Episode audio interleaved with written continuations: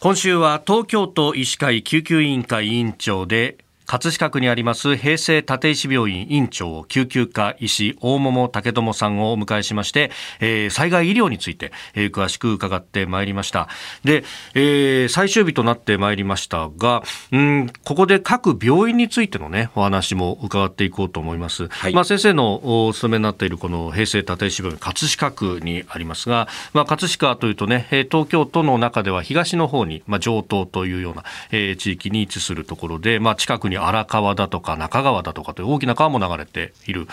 あたりであります。そうすると、まあ、水害もそうだし、そして地震に関しては、まあ、あの、地域によっては木造住宅が密集しているようなところもあると、えー、いろいろと考えなければならないことも多いというふうに思いますが、どういった対策想定されてらっしゃいますか？あの重要な構造物はすべて、はい、えー、浸水を免れることができるであろう2階以上にすべて設置をしてあのございますし、えこれもあの東日本大震災の時のあの経験でね、はい、重たいものっていうのは大抵あの出し入れのことも考えて1階にあることが多いんですけれども、はい、私どもの医療機関は、はい、えー、お薬、ね、あの病院が医療を提供していくためには必要な薬関係に関しては6階に、あの設置をしてございますので、はい。まあ、そのようなあの備え、うん、機能維持という言葉を使いますけれども、はい、まあ、ある程度も被災をすることは仕方がないですよね。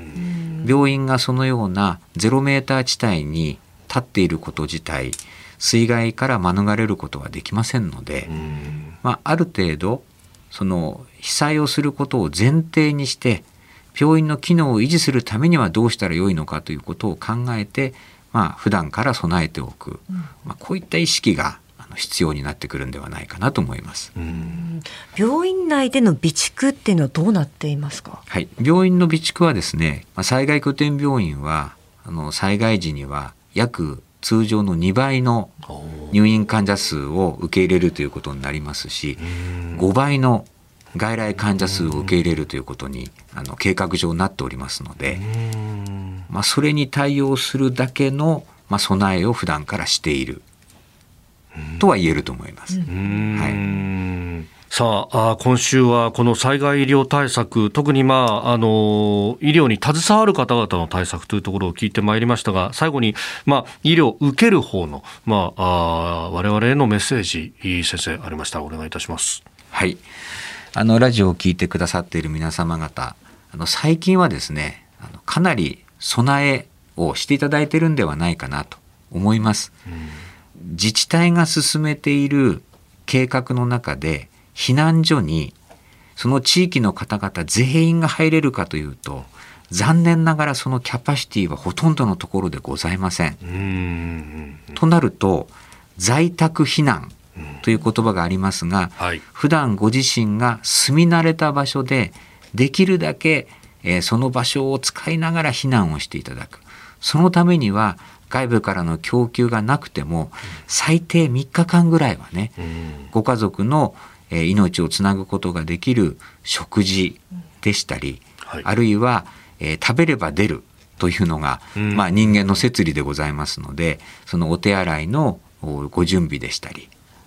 えー、そのようなものはですねあの備えておいていただければなというふうに思います。で万が一あの怪我やご病気の時にはですね SOS を発信していただければ、えー、地元の医師会を中心とした医療従事者が皆様の健康を維持するそういった仕組みを整えておりますので、はい、ね、どのようにしたら SOS をキャッチしていただけるかということについてもあの普段から気をつけていただいて